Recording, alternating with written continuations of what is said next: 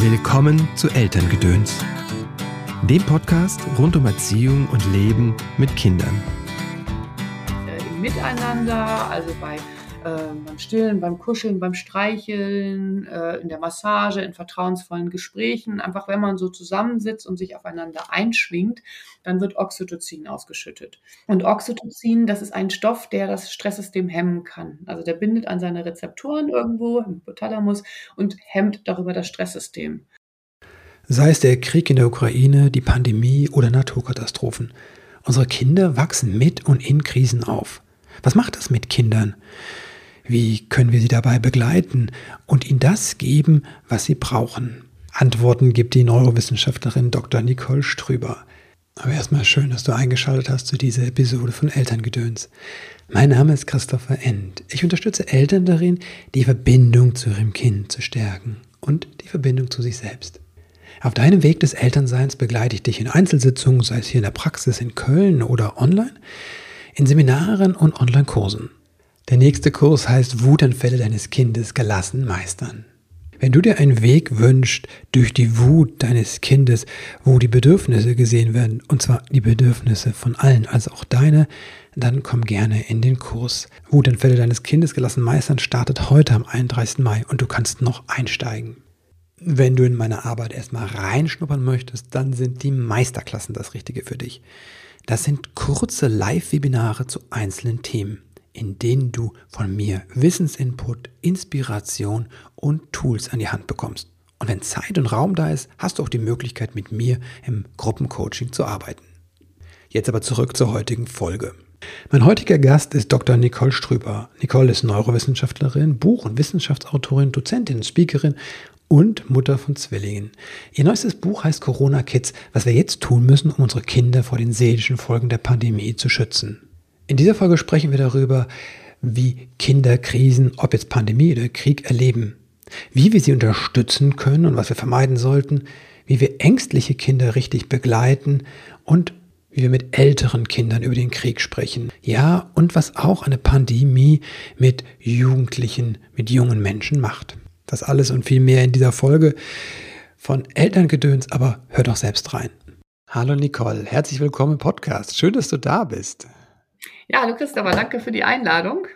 Du bist wieder im Podcast, äh, wieder mit einem neuen Buch, Corona Kids, was wir jetzt tun können, um unsere Kinder vor den seelischen Folgen der Pandemie zu schützen. Erstmal Glückwunsch zum neuen Buch.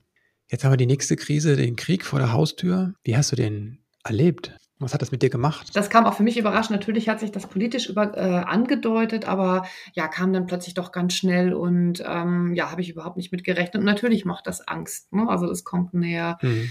Und ähm, ja, ich bekomme so mittelfiel davon mit, weil ich nicht besonders viel Fernsehen schaue, aber natürlich äh, äh, kriegt man da doch einiges mit und ähm, ja, versucht da so einen Mittelweg zu finden, äh, nicht, mich nicht, nicht allzu viele Informationen an mich ranzulassen, aber trotzdem irgendwie informiert zu bleiben.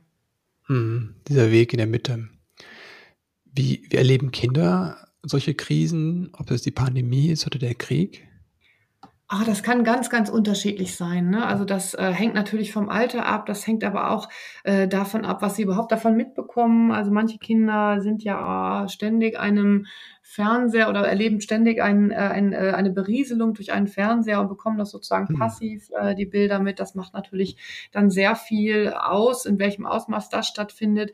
Und dann ganz, ganz wichtig, ähm, Kinder unterscheiden sich natürlich darin, äh, wie viel Sicherheit sie erleben, ne? wie, wie, sie, mhm. wie sehr sie äh, durch die Eltern unterstützt werden. Also zum einen ähm, durch das Ausmaß der Sicherheit an sich, ne? haben sie eine sichere Bindung, haben sie feinfühlige Eltern, die grundsätzlich mit ihnen reden und dann auch ganz spezifisch, Reden Ihre Eltern über den Krieg mit Ihnen? Ähm, sprechen Sie das aus? Machen Sie den Kindern deutlich, dass auch wenn eine Gefahr nahe kommt, dass trotzdem die Beziehung nicht belastet ist, die Beziehung nicht gefährdet ist. Ne? Äh, und äh, das ist ganz wichtig für Kinder. Ansonsten, gerade die Kleinen, ansonsten ist das für sie relativ abstrakt. Ähm, und äh, also wenn sie wissen, dass die, dass die Beziehung nicht gefährdet ist, dann, äh, dann ist das nicht persönlich für sie so. Ne? Also das und das deshalb gibt es da ganz große Unterschiede, je nachdem, wie das da so individuell individuell gestaltet ist. Mhm. Ich glaube, viele Hörerinnen und Hörer wissen schon so dieses Grundsätzliche, wie man eine Beziehung sicher gestaltet. Deswegen finde ich das Spezifische so spannend. Wie geht das ähm, oder was sollte ich vielleicht auch vermeiden, auf jeden Fall? Ja, dass ich, also ich glaube, das ist, äh, das ist ganz schwierig, da jetzt ähm, äh, so allgemeine Ratschläge zu geben, weil äh, Kinder eben Mhm. halt auch ganz unterschiedlich sind. Ne? Manche Kinder sind sehr ängstlich, äh, äh, denen muss man vielleicht auch so ein bisschen dann die Angst nehmen und wirklich, wirklich ganz deutlich machen, du, ich bin bei dir. Ähm, der Krieg hat jetzt erstmal mit dir und mit uns vor allem als Beziehung nichts zu tun. Ähm, äh, aber natürlich äh, empathisieren wir mit den Menschen, die betroffen sind.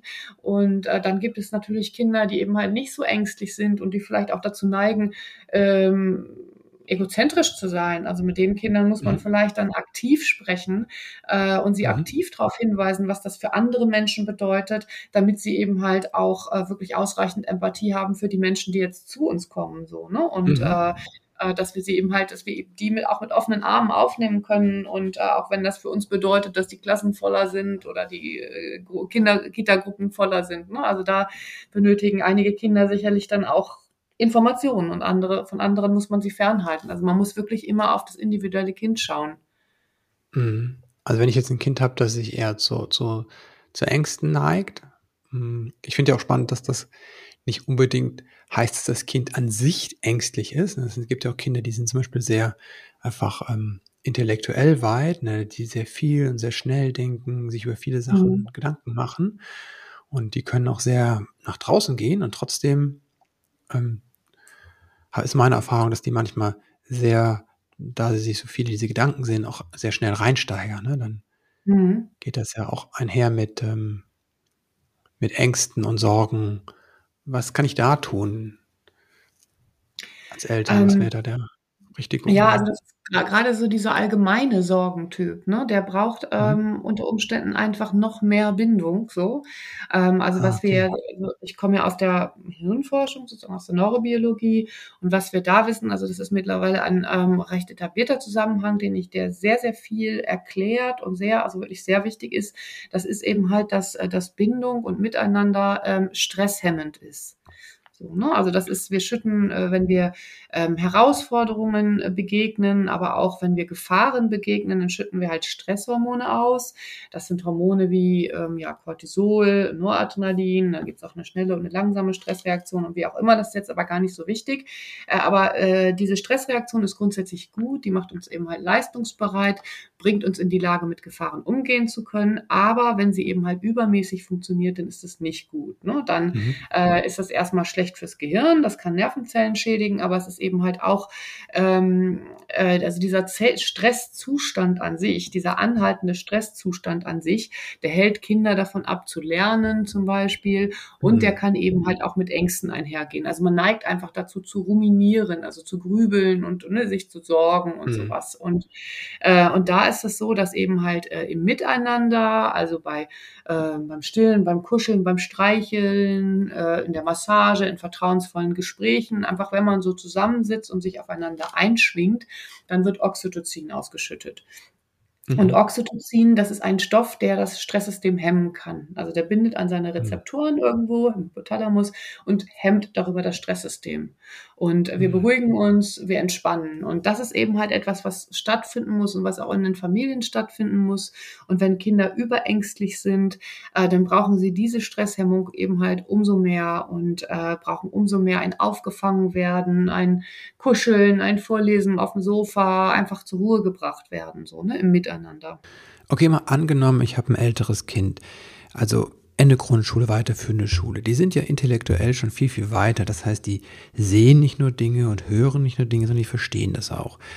Die suchen vielleicht auch selbst schon im Netz oder die sprechen in der Schule da, darüber. Oder ähm, ja genau, sie werden mit Nachrichten, kon Nachrichten konfrontiert. Und Nachrichten sind ja nun mal so aufgebaut, dass sie das Neue, das Besondere in den Vordergrund stellen. Das heißt, es wird ja auch besonders schlimm oder besonders groß und besonders drohend diese Dinge kommuniziert. Wie gehe ich denn damit um? Weil jetzt hm, stillen und kuscheln ist vielleicht gar nicht mehr so im Vordergrund bei meinem Kind gerade. Was habe ich für Möglichkeit, das, ähm, ja, vielleicht das Kuschelhormon trotzdem anzustoßen? Also das, das, dieses äh, Oxytocin, das wird im Miteinander, also auch bei Erwachsenen ja. in vertrauensvollen Gesprächen ausgeschüttet. Ne? Also wenn man mit den Kindern redet, ähm, mhm. aber auch dann eben beim Reden auch die emotionale Ebene berührt. Ne? Also was macht das mit dir? Wovor, wovor hast du konkret Angst? Und wenn man dann eben halt äh, ja die Informationen, äh, die durch die Medien oder von denen wir so überrumpelt mhm. werden durch die Medien, wenn man die so ein bisschen in den Kontext setzt und äh, ähm, eben halt so ein bisschen von dieser, von dieser, äh, du hast ja auch gesagt, ne, die, die zielen so richtig drauf ab, uns, äh, uns mhm. in, an, in unseren Ängsten zu berühren, so, ne? Und das kann man ja so ein mhm. bisschen relativieren. Meistens ist es ja sogar so, dass wenn man dann den Artikel zu Ende liest, ist dann doch alles gar nicht so schlimm, ne? Also das, was man dann mhm. in den mhm. Medien Ne, nicht immer, das stimmt, aber man liest ja eben halt auch noch andere Sachen und man kann das dann wahrscheinlich ein bisschen, äh, in, in, ein bisschen äh, relativieren. Aber dieses darüber reden ist eben halt ganz wichtig. Ne? Also gerade ah, wenn okay. die Kinder schon was mitbekommen haben, äh, dann eben halt nicht sozusagen versuchen totzuschweigen. Äh, natürlich, ne? also re darüber reden und die Beziehung aufnehmen, das wissen wir, aber wir wissen das eigentlich alle, dass das wichtig ist, aber wir müssen uns das, glaube ich, immer wieder verdeutlichen. Wir müssen uns das äh, am besten auf kleinen Post-its ins Gehirn sozusagen äh, mhm. kleben, also dass wir wirklich dran denken, ne? dass wir nicht diese, diese äh, Fragen der Kinder vielleicht zwischen Tür und Angel, ähm, ne, Kind, also fragt mal eben im Auto auf dem Weg zum Sport äh, oder wo auch immer, äh, ähm, mhm. merkt man, da ist eine Frage, die ist, die ist im Raum, weil es gerade irgendwas gelesen hat und dann äh, sagt man, ja, ja, können wir nachher drüber reden, aber lass uns mal eben, wir sind spät dran und so, ne? Also dann mhm. äh, sollte man das auch wirklich aufgreifen und ich glaube, da müssen wir in unserem elterlichen Alltag einfach ähm, ja aufpassen, dass wir da ähm, ja, dass wir solche Dinge nicht, nicht vergessen, gerade in Zeiten, in denen es eben halt schwierig ist. Mhm, also mehr, mehr Raum und mehr Zeit dann eigentlich geben, mehr Aufmerksamkeit. Ganz bestimmt. Mhm, ganz bestimmt. Mhm. Also ich habe jetzt auch gehört, dass du sagst, dass wenn die ähm, Nachrichten emotional, emotionalisiert sind, skandalisiert sind und das Kind dann auch in der Emotion ist, dann erstmal ähm, zu beruhigen und auf einer sachlichen Ebene zu. Ja. Also das anzugucken und gleichzeitig die Emotionen aber auch ähm, ernst nehmen, ne? also die Gefühle. Ja. Mhm. Genau, Weil ich also eben so ein halt Buch ge ne? Mhm, gelesen habe oder da nur den Klappentext und ich dachte, das geht irgendwie, da ging nämlich mit Kindern sachlich über den Krieg reden und so und ich dachte, ja, das ist ein Teil, aber mir fehlt dann immer die Emotion. Ne? Mhm. Nee, also die, die, die, die Emotionen des Kindes eben halt auch aufgreifen. Ne? Also nachfragen, mhm. was, was macht es mit dir, mit dir, wovor hast du, also was sind deine Ängste? Ne? Also dass man da mhm. wirklich mit den Kindern drüber redet. Und äh, eben halt je jünger, desto wichtiger, aber grundsätzlich gilt für alle Kinder, dass man eben halt ähm, den Kindern wirklich vermittelt, ich bin für dich da, ich bleibe bei dir, unsere Beziehung ist nicht gefährdet, weil das ist eigentlich das, ah, okay. die, was für die Kinder am, am allerschlimmsten ist. Ne? Also wenn die Beziehung gefährdet ist. Und mhm. ähm, ähm, ja, vieles im, also ist, ist für die ansonsten noch sehr abstrakt, gar nicht greifbar. Und ja. gerade für die Kleinen ist ja noch nicht mal der, der Tod an sich greifbar. Ne? Das dauert ja viele ja, Jahre, bis Kinder überhaupt Tod als etwas Endgültiges begreifen. Ne? Für, noch für vier-, mhm. fünfjährige ist das ja etwas, was durchaus reversibel ist, so, ne? Also so ein Tod. Also das haben die ja noch gar mhm. nicht begriffen, ne? dass das, äh, dass das ja. unwiederbringlich ist. Und äh, deshalb ist das sehr abstrakt und, ähm, und äh, das äh, ähm, ja, also für die ist eben halt ihr, in ihrer kleinen Welt eben halt wichtig, dass diese Welt ihnen, ihnen Sicherheit vermittelt und äh, alles andere drumherum, das kann irgendwie so ein bisschen ängstigen. Da wird es auch nachgespielt. Das ist auch ganz wichtig für Kinder, ne? Mhm. dass sie das eben halt nachspielen dürfen. So, ne? Also mhm. sie müssen gewisse Sachen nachspielen, um sie eben halt zu verarbeiten. Und mhm. ähm, ähm, wenn sie das nicht dürfen, dann, äh, dann muss es irgendwie verdrängt werden oder so. Aber das ist eben halt, äh, ja, es gehört eigentlich zum Prozess eben halt diese Dinge, die so passieren, in die Fantasie aufzunehmen und, und mit der Fantasie eben halt äh, durchzuspielen und da auch positive Ergebnisse sozusagen äh, zu spielen. Mhm. Und ähm, oder eben halt auch mal negative, äh, um eben halt ähm, ja die eigenen Gefühle dadurch zu verarbeiten. So, ne? Und ähm, das, das brauchen Kinder in dem Moment. Das heißt, wenn mein Kind jetzt Krieg spielt plötzlich, dann ähm, würdest du sagen, es ist eine gesunde Art der Verarbeitung. Und das ist nicht etwas, wo, wo ich mir drum Sorgen machen muss. Ne? Es gibt ja immer noch Nein. Eltern, die über eine Gewaltspiele und sowas ne, sehr entsetzt sind, weil das dann nicht den Werten, mhm. die sie eigentlich leben, irgendwie entspricht. Ja, das ist, weil ich kenne natürlich die, Dis die Diskussion, ne, die Kontroverse, Mhm. die da, äh, die äh, daraus entsteht. Und natürlich sollten wir nicht das Kriegsspiel der Kinder fördern. Das ist völlig selbstverständlich, dass Mhm. wir das nicht tun sollten. Ähm, Ja. aber wenn das aus den Kindern selbst herauskommt, ne, also äh, dieses Kriegsspiel, Mhm. dann ist das etwas, was aus ihnen herauskommt, weil sie das in dem Moment brauchen, Mhm. ähm, um eben halt äh, ja das Gesehene in irgendeiner Weise zu verarbeiten. Also das machen Kinder auch bei Konflikten, die sie im Elternhaus erleben. Das machen sie auch, wenn sie einen Verkehrsunfall sehen. Ne, Mhm. dann, äh, dann auch dann spielen sie mit ihren Autos und lassen die Autos ineinander krachen. Und Mhm. ähm, wenn man ihnen das jetzt äh, verbieten würde, ne, du hast einen Unfall gesehen und jetzt bitte, bitte, bitte spiel es nicht nach und, und, und krach Ja. nicht mit deinen Autos ineinander, äh, dann, dann fehlt ihnen das. Ne? Sie müssen das irgendwie durch, durcharbeiten. Und Mhm. es ist nicht die, äh, nicht die Fantasie, die ist ja nicht gefährlich, ne, sondern die Realität. Und äh, ähm, Kinder brauchen das, äh, dass sie eben halt äh, ja in ihrer Fantasiewelt ähm, äh, ja Realitätsszenarien sozusagen durchspielen. Und Mhm. ähm, es ist, es ist ja auch grundsätzlich so, ne, wenn man auf das Tierreich guckt zum Beispiel, dass da auch, also Säu andere Säugetiere, die kämpfen ja, ne? Also, und Mhm. das ist so dieses Rough and Tumble Play. Und die lernen in diesen Kämpfen, äh, lernen die äh, zu kooperieren und äh, Grenzen zu akzeptieren. Sie lernen sich in das andere Tier oder sie lernen an, sie lernen äh, aufzunehmen, äh, eben halt, ja, wo die Grenzen des anderen Tieres sind, wie, wie weit sie Mhm. gehen können. Und äh, da, wenn, wenn Tieren dieses Spielen äh, verwehrt ist, dann, äh, sind, dann ne- neigen die zu mehr Aggressivität später. Ähm, Ah. Ne, also eigentlich braucht, also braucht man auch dieses Spiel, um äh, seine, also um zu lernen auch, und das ist auch ganz wichtig. Kinder, es gibt eine Emotionsregulationstheorie des Spiels. Kinder lernen im Spiel, ihre Gefühle auszuhalten. So, ne? Oder sie Mhm. üben es. Also sie lernen es in der frühen Beziehung mit ihren Eltern durch die Koregulation und so. Da lernen sie erstmal Emotionen äh, äh, zu regulieren oder beginnen zu lernen und dann üben Mhm. sie das und sie üben das im Spiel. Ähm, Sie üben, da, sie Ah. üben im Spiel Wut und Angst auszuhalten. Und so kann auch ein Kind, was eben halt in irgendeiner Weise Konflikte nachspielt, äh, ne, also Kriegsspiel klingt immer so martialisch, aber äh, das ist ja für ein Kind ist ein Konflikt zwischen den Eltern wesentlich schlimmer. So, ne? Ja. Und äh, wenn es ähm, wenn es jetzt äh, den, den elterlichen Konflikt nachspielt, dann würde man auch nicht sagen, das darfst du nicht so. Ne? Und äh, äh, aber das Kind lernt, in diese, lernt eben halt auch da, seine Gefühle auszuhalten und diese negativen Gefühle Mhm. auszuhalten. Und äh, das sind ganz wichtige Komponenten der Entwicklung. Ich kann mich gut daran erinnern, dass ich, weiß nicht mal welches von unseren Kindern, aber eins, dann sowas gespielt hat und dann dieses äh, wirklich, du hörst dann, wie das dann der Puppe oder dem Teddybär sagte, das darfst du nicht machen. Ja.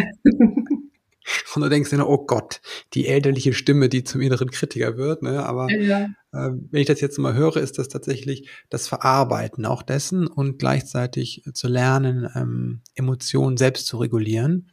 In Mhm. dem Fall, äh, genau.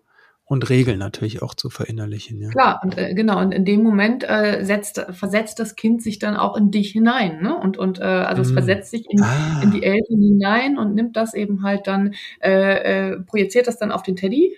Äh, und, äh, und aber dadurch lernt es eben halt die verschiedenen äh, Rollen einzunehmen Rollen. und die verschiedenen Sichtweisen zu sehen. Und Mm. ähm, die, und das, also das ist ein wichtiger Entwicklungsschritt, diese Perspektivübernahme.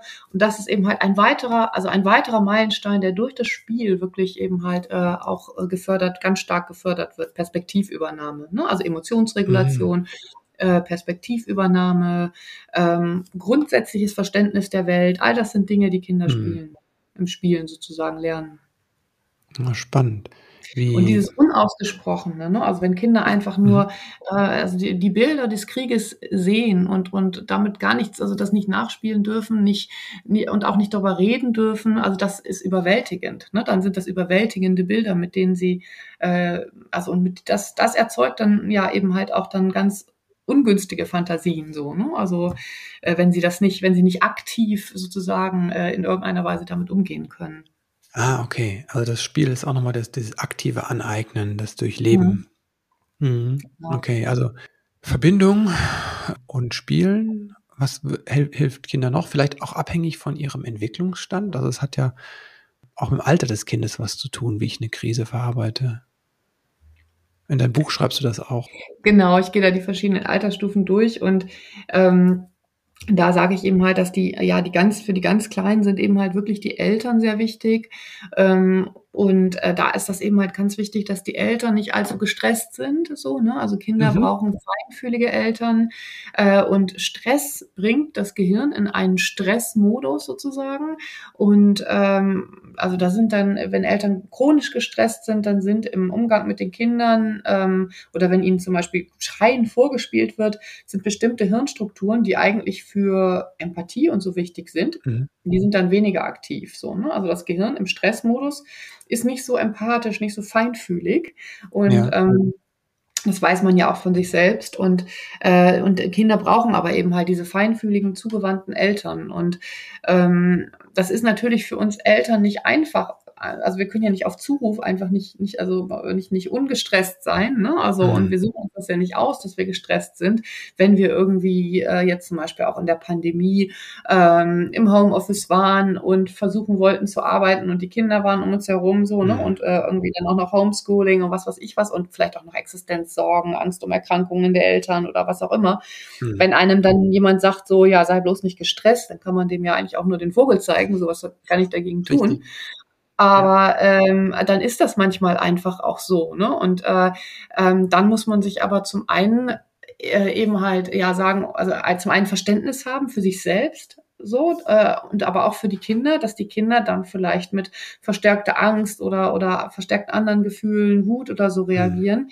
Und äh, dann eben halt schauen, sobald wieder die Möglichkeit ist, ne, sobald man wieder, sobald das Gröbste äh, vorbei ist, dass man dann auch wirklich sagt, okay, jetzt müssen wir zu uns kommen, ne? Und äh, ähm, mhm. jetzt müssen wir einen Schritt zurückgehen, jetzt müssen wir rausgehen, äh, was miteinander machen, müssen versuchen, und das ist ganz wichtig, Teufelskreise aufzulösen, so, ne? weil dann entstehen mhm. oft Teufelskreise. Wenn die Eltern gestresst sind und sich dieser Stress auf die Kinder auswirkt und die Kinder dann wütender sind als vorher noch vor der Stressphase und bei den Eltern wieder äh, ungünstige Gefühle provozieren und auch die Eltern wieder gestresster sind, dann können sich also auch dann, wenn die, wenn der Stressauslöser, also die Pandemie zum Beispiel schon vorbei ist, können sich eben halt, können diese Teufelskreise der Interaktion äh, eben halt ähm, äh, ja, sowas aufrechterhalten, eine, eine nicht gelingende Interaktion aufrechterhalten. Und äh, da muss man sich dann wirklich Zeit nehmen und Verständnis haben füreinander und äh, ja, Neuanfang machen.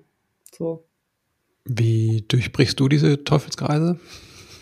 Es ist, ähm, bei uns ist das so, dass meine Kinder gerade ausgezogen sind. Dadurch unterbreche ich den Teufelskreis. Nein, Quatsch. Äh, das, äh, meine Kinder sind tatsächlich für ihr Studium gerade äh weggezogen. Mhm. Und äh, von daher hat uns jetzt auch gerade so, also ja, das erste Jahr der Pandemie, das war schon ein bisschen schwierig, weil eben halt äh, die beiden da auch ihr Abi geschrieben haben. Oh, wow. ähm, ähm, genau, oder das war nicht das erste, das war das letzte Jahr, also vor einem Jahr, genau, vor einem Jahr haben die Abi geschrieben und äh, da sind wir schon oft äh, auch äh, äh, aneinander dann geraten oder die beiden sind aneinander geraten, weil wir halt alle zu Hause waren, alle zu Hause ja. gearbeitet haben und ähm, ja, da ist das dann natürlich wichtig, äh, zusammen Unternehmungen zu machen. Ne? Also mhm. wir äh, haben dann zusammen Sport getrieben, zusammen gegessen, das war schon sehr schön und das hat uns dann auch, hat die Beziehung auch äh, gut am Leben erhalten halten, auch wenn es tagsüber gekracht hat. So, ne? Ich stelle stelle mir das auch für Jugendliche und junge Erwachsene total schwierig vor, weil das natürlich ne, mit der Pubertät ja eigentlich dieses in die Peer Group nach draußen die Welt entdecken viel mhm. stärker wird und ähm, bei uns zumindest sind das ja die ganzen Schulabschlüsse, ob das Abitur ist oder einen anderen Schulabschluss und dann der Start in eine Ausbildung, in, in, in, in ähm, in die, ins Studium, das hat ja auch viel zu tun mit ähm, wirklich feiern und rausgehen und Leute treffen mhm. und all das war ja nicht möglich. Was macht mhm. das mit den jungen Menschen? Ja, das ist für die wirklich ganz schwierig und ich halte auch die Jugendlichen für die, ich glaube, am vernachlässigsten Gruppe, vernachlässigste Gruppe in der äh, Pandemie. Ne? Also die ähm, ähm, anfangs war das ja sogar so, dass die noch ähm, äh, dass die noch kritisiert wurden dafür, dass die feiern die wollen. ja, genau, sie sind ver äh, verantwortlich dafür. Aber das, also man muss da wirklich ähm, ja sehen, dass also ich habe eben erzählt, dass diese Stresshemmung, dass das, das, das Miteinander mit den Eltern ähm, eben halt zu einer Oxytocinfreisetzung führt und eben halt das Stresssystem hemmt.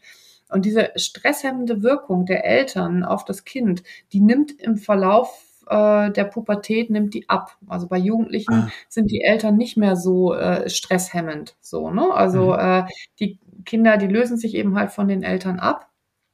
Und äh, also im, im Verlauf der Pubertät in Richtung Jugend lösen sie sich von den Eltern ab. Die Eltern sind nicht mehr äh, sind nicht mehr Quelle der Entspannung und die Eltern sind auch nicht mehr äh, äh, regulativ für die eigenen Überzeugungen mhm. oder so, sondern sie lösen sich eben halt ab und ablösen bedeutet natürlich immer, dass man irgendwo anders aufgefangen werden muss. So, ne? Und yeah. ich habe das in meinem Buch damit verglichen, dass, äh, dass man seinen Kar Karabinerhaken beim Klettern im Kletterpark irgendwo löst von einem Seil mhm. und da muss man den ja irgendwo anders einklinken.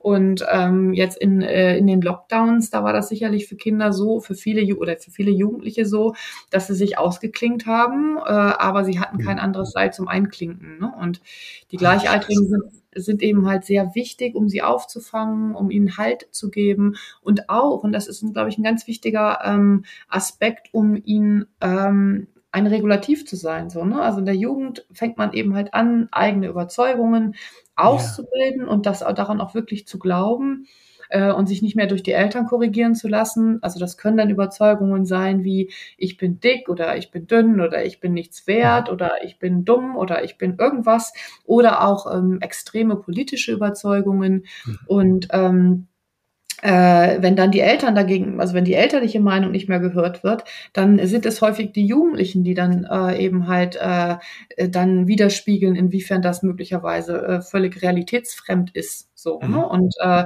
wenn dann dieses, äh, diese Korrektur fehlt, weil einfach das Miteinander nur in so ähm, ja, in den so, in Social Media irgendwie äh, stattfindet, dann äh, kann das eben halt auch dazu führen, dass sie sich da verrennen. So, ne? Mhm. Äh, und das ist, glaube ich, auch eine große Gefahr. Was können Eltern dann tun, wenn sie merken, okay, ähm, mein Kind verrennt sich? Die Beziehung, äh, also noch mehr Energie in die Beziehung zu geben, weil also auch Jugendliche mhm. eigentlich, äh, eigentlich wollen Jugendliche ja auch die Beziehung zu den Eltern, auch wenn sie sich hinsichtlich mhm. ihrer Überzeugungen beginnen abzulösen, mhm. äh, sind das ja trotzdem ganz wichtige Personen für sie so, ne? Und, sie, und sie wollen ernst genommen werden und das äh, und äh, wenn die Eltern sie mit einer ernstnehmenden Haltung, einer wertschätzenden, ernstnehmenden Haltung, also als Jugendliche sozusagen als als als auf Augenhöhe sozusagen äh, eben mhm. halt, wenn sie ihnen versuchen so zu begegnen und eben halt auch äh, deren Wünsche hinsichtlich der Arten von Beschäftigung, von gemeinsamer, gemeinsamer Beschäftigung ernst nehmen. Ne? Also dass, dass mhm. eben halt, dass man vielleicht auch was macht, was den Jugendlichen wirklich Spaß macht, ne? auch wenn die Eltern da nicht so viel Lust zu haben. Also shoppen gehen oder bestimmte mhm. Sportsachen oder sowas, dann mhm. äh, genau, dann äh, kann man da sicherlich auch über die Beziehung sehr viel machen. So. Also das ist ja nicht so, dass die Eltern, dass die Kinder ihre Eltern plötzlich nicht mehr mögen, so wie es früher mhm. immer hieß. So, ne? In der Jugend werden die Eltern plötzlich mhm. blöd oder ich weiß nicht, da gibt es so ein Sprichwort. Äh, das mhm. äh, sieht man ja heutzutage gar nicht mehr so. Wichtig ist da, glaube ich, einfach die Augenhöhe. Mhm, wertschätzen, Augenhöhen und die Be Beziehung investieren, ja. Mhm. Danke dir, Nicole. Ich könnte noch mit dir total weiter quatschen. Und es wird eine kurze Folge, aber ich weiß, du hast einen dringenden Termin hinten dran. Deswegen erstmal ähm, vielen Dank, dass du da warst. Danke dir aber auch für deine Arbeit, dass du einfach das Wissen aus den Neurowissenschaften leicht verständlich rüberbringst. Ich glaube, das können wir alle von profitieren, dass wir einfach ähm, näher dran sind an den Ergebnissen äh, aus, aus Forschung und Wissenschaft. Also da ein großes Dankeschön dir dafür. Wo kann man sich mit dir vernetzen oder wenn man mit dir arbeiten möchte, wo findet man dich im Netz? Ähm, also ich habe eine Webseite, ähm, die ich jetzt schon länger nicht mehr aktualisiert habe, aber ich habe es vor, sie bald zu aktualisieren. Ich glaube, das geht vielen so, ne?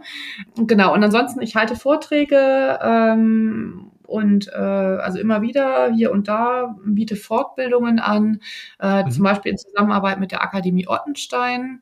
Ähm, mhm. Da habe ich so Kurse, so äh, Basis, äh, also Fokus Gehirn, da habe ich so einen Basiskurs, dann habe ich so Aufbauseminare, äh, da geht's dann um ähm, frühe Stresserfahrungen, aber auch um äh, ich glaube, eins heißt peripartal gut starten. Da geht es um mhm. vorgeburtlichen Stress und, und postpartale Sachen, also auch noch Geburt und so. Dann geht es auch noch, also habe ich noch Kindheiten in der Gegenwart. Äh, da geht es irgendwie um äh, Kita, digitale Medien und solche Sachen. Ähm, mhm. ähm, genau, eins habe ich Super. jetzt vergessen. Ach, Bindung noch. Bin, zu Bindung habe ich auch noch ein, ein Aufbauseminar. Mhm. Links packen wir in die Shownotes. Jetzt noch ein paar persönliche Fragen zum Abschluss. Und zwar, du hast ja als Kind keine Pandemie erlebt. Aber welche Krise hast du vielleicht als Kind erlebt und ähm, was hat es mit dir gemacht? Ähm, ja, also diese ganzen Krisen der Welt, ähm, äh, ich weiß nicht, was war das in meiner Kindheit, irgendwie, ähm, keine Ahnung, irgendeine Schneekatastrophe, irgendwie als ich noch ganz klein war oder ein bisschen später, mhm. als ich ein bisschen älter war, Tschernobyl oder sowas. Ja. Äh, das hat mich alles nicht so erreicht. Also das war für hat, war nicht in meiner kleinen Welt sozusagen, ne? Mhm. war da nicht relevant, ähm, hat keine große Angst erzeugt. Ähm, und ähm, aber die persönlichen Krisen, ne? Also ähm, mhm. mein Vater hatte zum Beispiel Angstzustände, äh, recht oh. schlimm und äh, war in seinem Verhalten auch nicht immer angemessen. Und wow. äh, das, das war auch kriegsbedingt bei ihm, wobei er natürlich also im Krieg war, nicht nur Beobachter wie wir jetzt so. Ne? Mhm. Ne? Ähm, ähm, aber ähm, also er war im Krieg Kind sozusagen mhm. und äh, ähm, ist da traumatisiert worden und äh, das hat bei ihm zu einer Angststörung gefühlt oder geführt, also wohl und äh, das habe ich natürlich als Kind mitgekriegt und das hat schon krisenhafte Zustände bei uns äh, auch äh, ausgelöst und äh, natürlich ist das problematisch und äh, ähm, das hat aber letztendlich äh, auch dazu geführt, dass ich das mache, was ich mache, oder war mhm. zumindest eine wesentliche Komponente, weil ich mich damals, noch nicht als ich ganz klein war, aber weil ich mich schon als dann etwas älteres Kind immer gefragt habe, mhm. ähm, warum Erfahrungen, also in diesem Fall Kriegserfahrungen, einen Menschen äh, so beeinflussen können, dass er später psychische Erkrankungen wie Angststörungen kriegt. So, ne? Das ist eine Frage, die mich nie verlassen hat und die eben halt ja meine Tätigkeit so eben halt mitbegründet hat. Mhm. Was hat dich damals unterstützt? Ähm, ja, ganz bestimmt äh, Familie, also meine Geschwister. Ich habe ältere Geschwister mhm. und äh, ähm, das ist sicherlich das, äh, was, was einem, einem in dem Moment halt geben kann. Ne? Also mhm. darüber reden und äh, ja, gemeinsam stabil bleiben. Wenn du werdenden Eltern drei Tipps mit auf den Weg geben könntest, wie sie Krisen am besten überstehen mit ihren Kindern, was wäre das?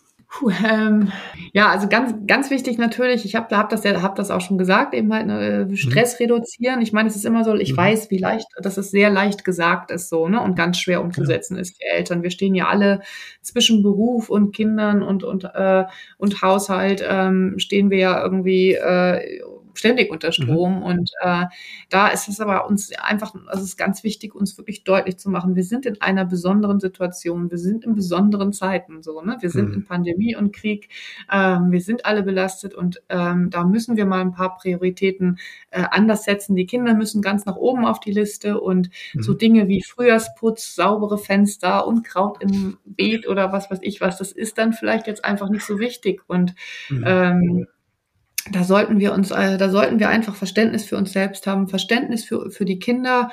Ähm, also ich kann jetzt sagen, ne, Stress reduzieren ist eins, äh, Verständnis ja. äh, für die Kinder und für uns selbst ist zwei. Und äh, dann ganz wichtig eben halt auch die Kinder machen lassen, so, ne, die Kinder mhm. eben halt, also denen unbedingt Zeit einräumen für mhm. so Dinge wie selbstbestimmtes Spiel.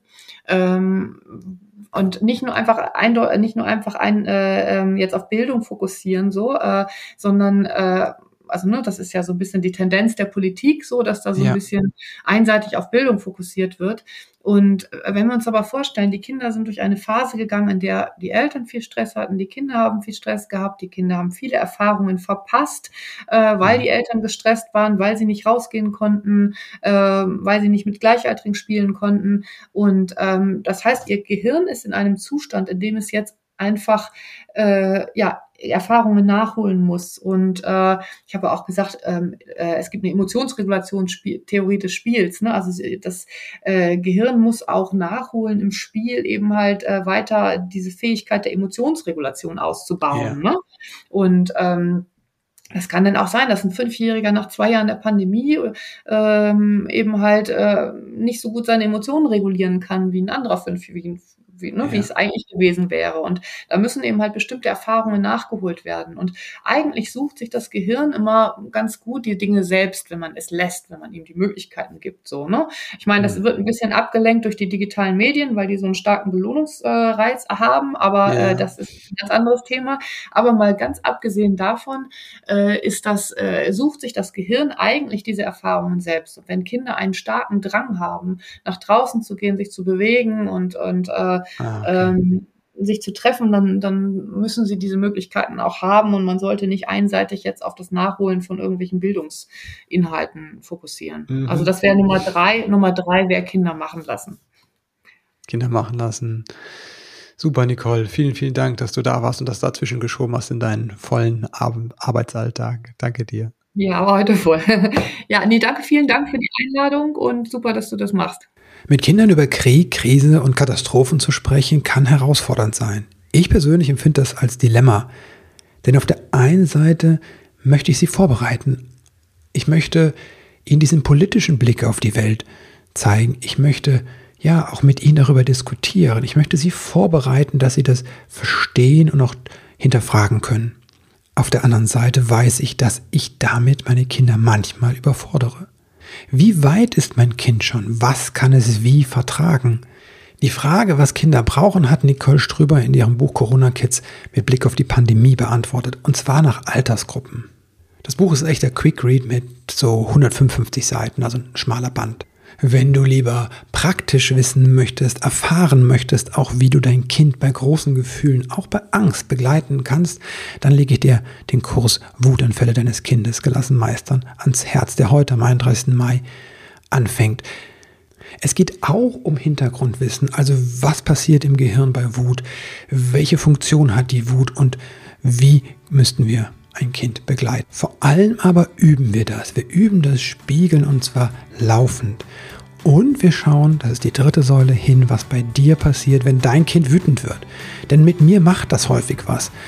Und da schauen wir hin und gucken uns an, was du für ein Thema damit hast und was dich da eigentlich triggert. Ich freue mich, dich im Kurs zu sehen oder irgendwo anders, von dir zu lesen, zu hören und wünsche dir jetzt einen wunderbaren Start in diesen Tag.